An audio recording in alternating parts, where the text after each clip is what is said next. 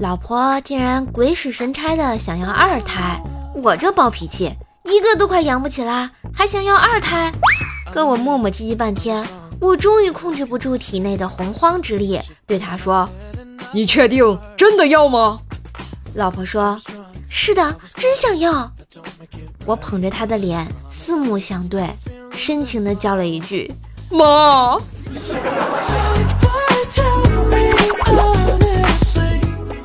刚才在微信摇一摇，摇了很多次呢，都是同一个男的，显示只有五百米。他发信息来问我搞基不？我说不，就没有理他。后来他来了句经典的：“你要是不搞基，就让我先摇，你十分钟后再摇。”我简直是丧心病狂。有一次呢，吃饭。我不小心呢，把汤洒到了凳子上，老婆没看见就坐上去，结果把我胖揍了一顿。